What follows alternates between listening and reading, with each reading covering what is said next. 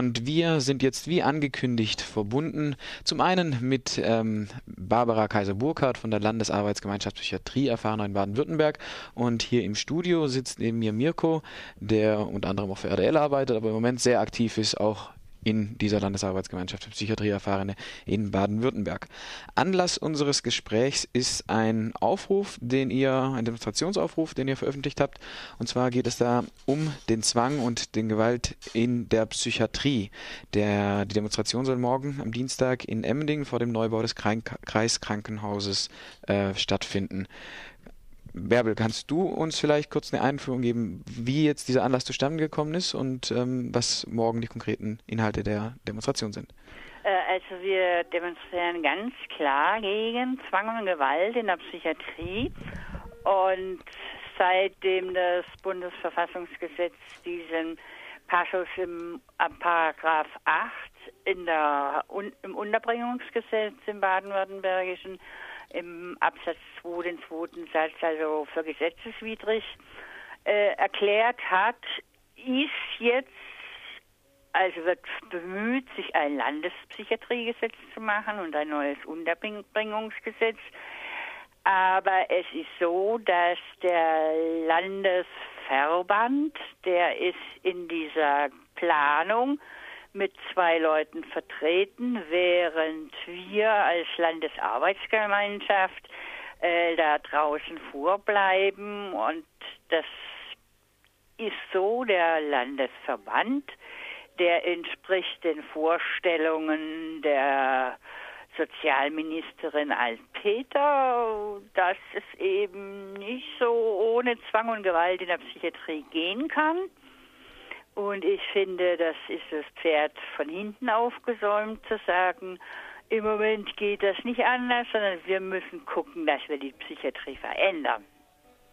Mhm. Und also im Prinzip geht es um die Zwangsunterbringung und die Zwangsbehandlung ja, äh, sozusagen ja. Mhm. Und äh, das ist vom Bundesverfassungsgericht als ähm, nicht zulässig, beziehungsweise nicht unvereinbar mit dem garantierten Recht auf ja. körperliche Unversehrtheit äh, befunden Eben. worden. Und äh, in diesem Prozess für das Landesgesetz ähm, werdet ihr sozusagen nicht eingebunden. Gibt es denn aber einen Kompromiss zwischen, ähm, also es ist ja ein Entweder-Oder, Mirko, ne? Also und Zwang oder nicht Zwang?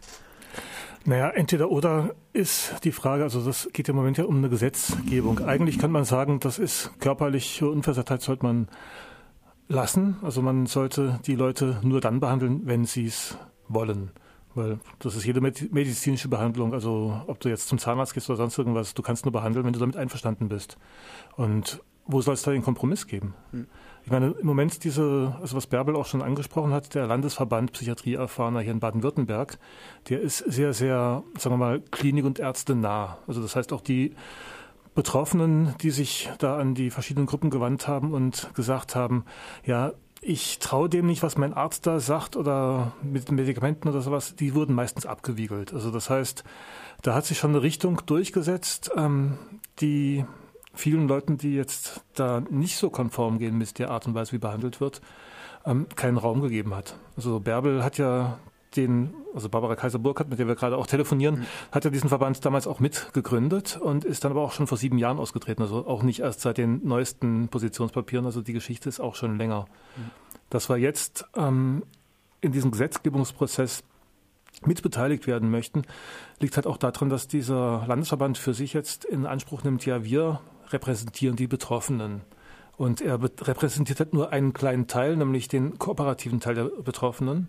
Ist auch jetzt im Bundesverband ist diese Position auch lange diskutiert worden und untragbar, ähm, also für untragbar erachtet worden. Also da sind auch Leute ausgeschlossen worden aus dem Bundesverband, mhm. die eben gesagt haben, ja, wir brauchen eine Psychiatrie mit Zwang und Gewalt oder eine Psychiatrie ohne Zwang und Gewalt ist gerade nicht vorstellbar. Mhm. Der Bundesverband Psychiatrieerfahrener sagt ganz klar, wir brauchen eine gewaltfreie Psychiatrie. Es ist vielleicht ein Weg dahin, der eine Weile dauert. Vielleicht kann man nicht alles sofort abschaffen. Aber ja, ähm, das ist ein kompliziertes Thema. Also wenn ich jetzt ja. einfach mal sage, also meistens wird ja mit Neuroleptika behandelt, also mit irgendwelchen ziemlich starken Drogen, die auch ziemlich gesundheitsschädlich sind. Also es gibt Studien, die natürlich dann nicht diejenigen sind, die die Pharmaindustrie sponsert oder an deren Veröffentlichung sie dann Interesse hat. Aber es gibt Studien, die zeigen, dass die durchschnittliche Lebenserwartung sich verkürzt, wenn man regelmäßig mit Neuroleptika behandelt wird, und zwar um durchschnittlich 25 bis 32 Jahre. Also das muss man sich vorstellen. Das, das, ist, das ist ein Hammer. Ein, also um Beispiel zum Beispiel, also es gibt ein Medikament, das heißt Zyprexa. Also ich möchte jetzt nicht nur gegen dieses Medikament, aber es ist einfach ein Markenname, wo ich auch den Beipackzettel mal gesehen habe. Da steht im Beipackzettel mit drin, plötzlicher Tod kann als eine der Nebenwirkungen vorkommen. Ich habe vor kurzem mit dem Herrn Klein-Altstädter telefoniert. Das ist der Chef vom Reha-Verein, der hier verschiedene sozialpsychiatrische Einrichtungen macht und so weiter. In dem Gespräch ging es eigentlich um was anderes, aber eben wir kamen auch um Psychopharmaka und dann hat er gesagt, ja, wenn dann die Leute plötzlich umfallen aus heiterem Himmel auf der Straße, junge Leute, die also das kann er aus eigener Anschauung kann er das bestätigen und das also, ist aber ein Thema, das rausgehalten wird aus der Öffentlichkeit. Also die wird immer sehr, sehr oft gesagt, welche Gefahren drohen, wenn du das absetzt. Also da wird die, gerade das Umfeld, die Verwandtschaft, alle werden eingeschworen, der Junge soll bloß seine Medikamente nehmen oder die Tochter soll sich bloß irgendwie, die, welche Gefahren das Zeugs hat davon hört man sehr, sehr wenig. Davon hört man sehr wenig. Also die Medikation ist tatsächlich auch lebensgefährlich und ist, ist ja. nicht irgendwie eine Einschränkung, die nur marginal die Betroffenen betrifft.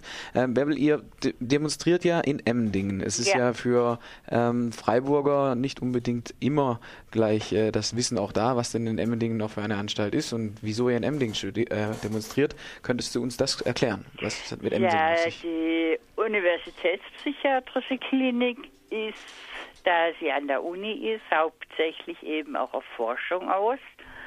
Die suchen sich ihre Patienten selber aus und für das Otto Normalverbraucher ist nun mal einzig und allein Emdingen zuständig für uns. Wir haben gar keine Wahl, wo wir uns behandeln lassen können oder wollen. Also in Emdingen ist das Zentrum für Psychiatrie und kannst du da vielleicht denn die Ausmaße das ein bisschen beschreiben? Also wie viele Leute sind da, wie lange gibt es das schon? Es gibt jetzt auch einen Neubau, wie sieht die Entwicklung aus?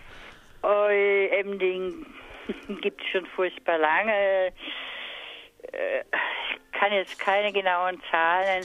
Und es ist einfach ein, ries ein ziemlich riesiger Komplex, so schön im Park versteckt, ab von der Stadt wie man das ja früher sowieso gemacht hat, bloß weit weg von, vom öffentlichen Leben, diese Leute. Und ja, es gibt Neubauten und es gibt auch Neubauten, wo man oder wo Leute sagen, die sind ja noch schlimmer als die alten Bauten und ja, und ich denke auch, was Mirko vorhin gesagt hat mit der Lebenserwartung, ich meine, wenn das so ist, dann möchte ich eigentlich da mitsprechen können. Ja, und also ich fordere auch eigentlich, ich möchte auch vorher informiert werden. Also, genau. Und das, die, die Sache ist ja, im Moment sieht es ja so aus, wenn ich als Patient dort eingeliefert werde oder dort auch hinkomme, dann habe ich die Wahl, also vorausgesetzt, ich habe keine Pattverführung, lass mich diagnostizieren. Also wenn ich mich, also wenn die, die Diagnose da ist, dann ähm, fragen Sie mich, ob ich mit der Behandlung dann einverstanden bin. Das kann ich unterschreiben und dann kriege ich das Zeugs und auch wenn das mein Leben vielleicht nicht so dramatisch verkürzt, also auch die Lebensqualität ähm, leidet da ziemlich stark drunter. Also ich denke, jeder Psychiater sollte das selber mal nehmen, um zu wissen, wie sich das anfühlt. Und wenn ich aber jetzt sage, ich will das nicht, ich will mich nicht in der Art behandeln lassen, dann wird mir gesagt, okay, ich bin krankheitsbedingt uneinsichtig und dann wird ein Richter geholt, der eben von dem Arzt Diagnose erzählt bekommt und der dann die Zwangsbehandlung abnickt. Beziehungsweise es wird mir auch, also was heißt mir, ich meine, ich habe meine Erfahrung vor langer Zeit gemacht, aber ich habe jetzt von einem jungen Mann ganz vor kurzem in Emdingen gehört.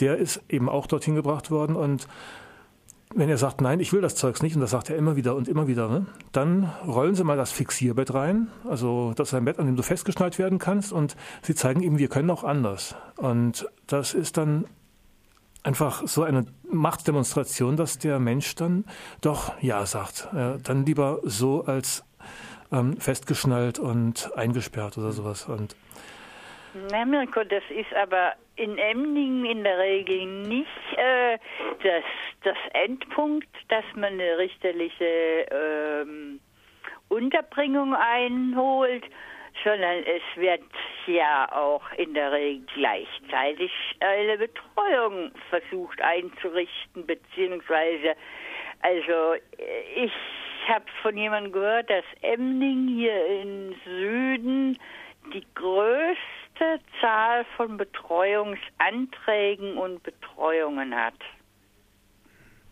Mhm. Also Betreuung, das ist das, was man früher Entmündigung genannt hatte. Ja. Das hört sich jetzt netter an, weil betreuen, das hört sich nach ähm, drum kümmern, drum sorgen an und so weiter. Aber so ein Betreuer hat dann eigentlich auch die Aufgabe, dann gegenüber der Klinik einfach das Einverständnis zur Zwangsmedikation zu geben. Glücklicherweise ist da jetzt gerade vor einer Woche, also am 17.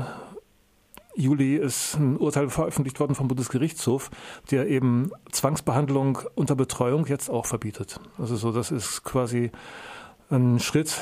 Die berufen sich auf das Urteil, was das Bundesverfassungsgericht letztes Jahr hatte. Und jetzt soll auch das, also eine Zwangsbehandlung auf Anordnung des Betreuers, soll auch nicht mehr möglich sein. Also im Prinzip ist diese Zwangsbehandlung von, von mehreren Gerichten und auch in verschiedenen Facetten, wie sie vorgetragen wird, als nicht legal äh, festgestellt worden von den höchsten Gerichten in Deutschland auch. Trotzdem finden sie in unter anderem in Emdingen wahrscheinlich auch statt, ähm, wie euch wie der Landesarbeitsgemeinschaft Psychiatrie Erfahrene bekannt ist. Vielleicht kommen wir dann zur konkreten Demonstration morgen. Morgen gibt es einen Besuch der zuständigen Ministerin und ähm, was für eine Demonstration habt ihr euch vorgestellt? Was sind die Rahmenbedingungen? Wann trefft ihr euch und so? Also die Demonstration, die wird vor dem Neubau des am, am Kreiskrankenhaus stattfinden. Also das ist jetzt nicht auf der schönen Parkanlage, von der Bärbel gerade gesprochen hat, sondern das ist zentraler, also circa 800 Meter vom Bahnhof in der Gartenstraße, das Kreiskrankenhaus Emmendingen. Der Neubau hat aber trotzdem mit dem Zentrum für Psychiatrie zu tun. Also der ist quasi ein Teil der, ein ausgelagerter Teil vom ZFP und nennt sich dann psychosomatische Klinik und so weiter und so fort. Aber die Leute, die dort nicht spuren, können ja auch dann gleich wieder ähm, in das andere Haus rübergebracht werden. Ja, die Sozialministerin ist ja diejenige, die zuständig ist für die Psychiatrien auch hier in Baden-Württemberg. Und wir dachten, wir müssen uns einfach zu Gehör bringen. Wir haben versucht, schriftlich, wir haben bei Anhörungen waren wir da, also nicht nur unser Verband, es gibt auch noch andere, die dann auch zu Gehör kommen wollen und das wurde systematisch ausgegrenzt. Also man hat gesagt, ja, es gibt ja die betroffenen Vertreter, und das reicht, wenn diese beiden Leute da drinnen sitzen in den Gremien. Naja, die, die, meinten ja auch, äh, wir Betroffenen seien ja auch durch die äh, Bürgerhelfer und Angehörigen äh, ausreichend vertreten. Und äh, also mit Angehörigen, mh, da ist das eigentlich längst ein offenes Geheimnis, dass unsere Interessen nicht unbedingt die Interessen unserer Eltern, Ehemänner oder wie oder was auch ist. Hm. Und es gibt auch eben Menschen, die denken, wenn ihr Kind oder ihr Sohn oder so jetzt in die Klinik kommt, dann kriegt er echte Hilfe. Und ja, das ist eben, in der Regel ist es keine Hilfe, was, was da kommt. Ja, aber das wird ja auch von diesen ganzen Leuten ähm, ganz breit in der Öffentlichkeit getragen. Also wenn du anschaust, was Wikipedia schreibt, das ist ja. ähm, eins zu eins das, was irgendwie die Deutsche Gesellschaft für Psychiatrie ähm, Psychologie und Nervenheilkunde ähm, in ihren Dingern drinne hat. Wenn du dir mhm. anschaust, was die Zeitungen schreiben, die lassen dann auch immer wieder eben diese Leute zu Wort kommen in den sämtlichen Internetforen, was weiß ich was, das ist alles relativ konform mit der Lehrmeinung von der Schulmedizin. Also Jetzt das also die Reaktion auf das Urteil letzte Woche war dann zum Beispiel auch gleich, das hat die Taz ein Interview mit dem Herrn Falkei abgedruckt. Der Falkei, das ist der Vorsitzende von der DGPPN, also Deutsche Gesellschaft Psycho Psychiatrie und so weiter und so fort. Und der beklagt sich dann gleich, dass das ja schlimm sei, dieses Urteil, weil jetzt könnte man die Leute nur noch verwahren und man müsste ihnen die notwendige Behandlung verweigern. Also das ist so diese, diese Masche, die Leute brauchen doch unsere Hilfe. Also sie versuchen das so darzustellen. Wenn man jetzt mit dem Herrn Aderholt spricht, da habe ich vor ein paar Jahren schon ein langes, längeres Gespräch getan. Also das ist der Psychiater, der auch ähm, diese Statistiken oder die Studien zu der Sterblichkeit durch Neuroleptika hier in Deutschland veröffentlicht hat. Der sagt auch auf Studien bezogen, dass man sich auch angeschaut hat, ob es den Leuten schadet, wenn sie nicht sofort behandelt werden. Also wenn sie dann hochpsychotisch, das muss man doch gleich behandeln, sagt ähm, die Lehrmeinung hierzulande. Die Leute haben sich das angeschaut und haben gesehen, ja, wenn man ihn nicht gleich behandelt, schadet ihm das gar nichts. Hm. Sogar wenn man mit der Behandlung wartet, dann ist das Outcome in der Regel besser, also hat bessere Prognosen, wenn man erst später behandelt und mit niedrigeren Dosen.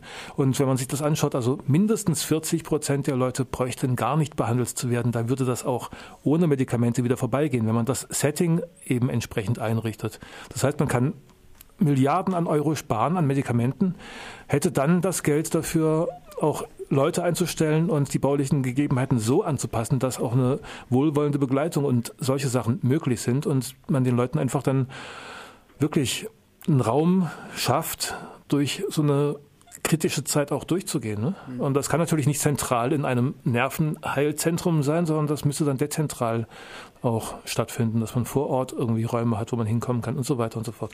Ja.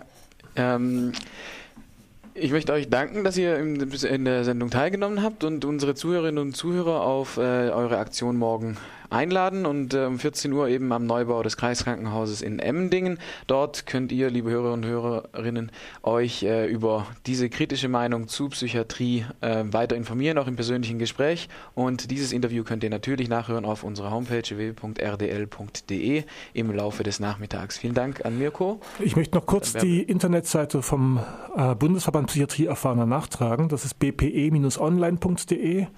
Ähm, das ist also eine Seite, da kann man auch, wenn man mal damit zu tun hat oder Angst hat davor, damit zu tun bekommen, sehr, sehr viele Informationen finden und auch Kontakt aufnehmen. Vielen Dank, Mirko. Vielen Dank, Bärbel.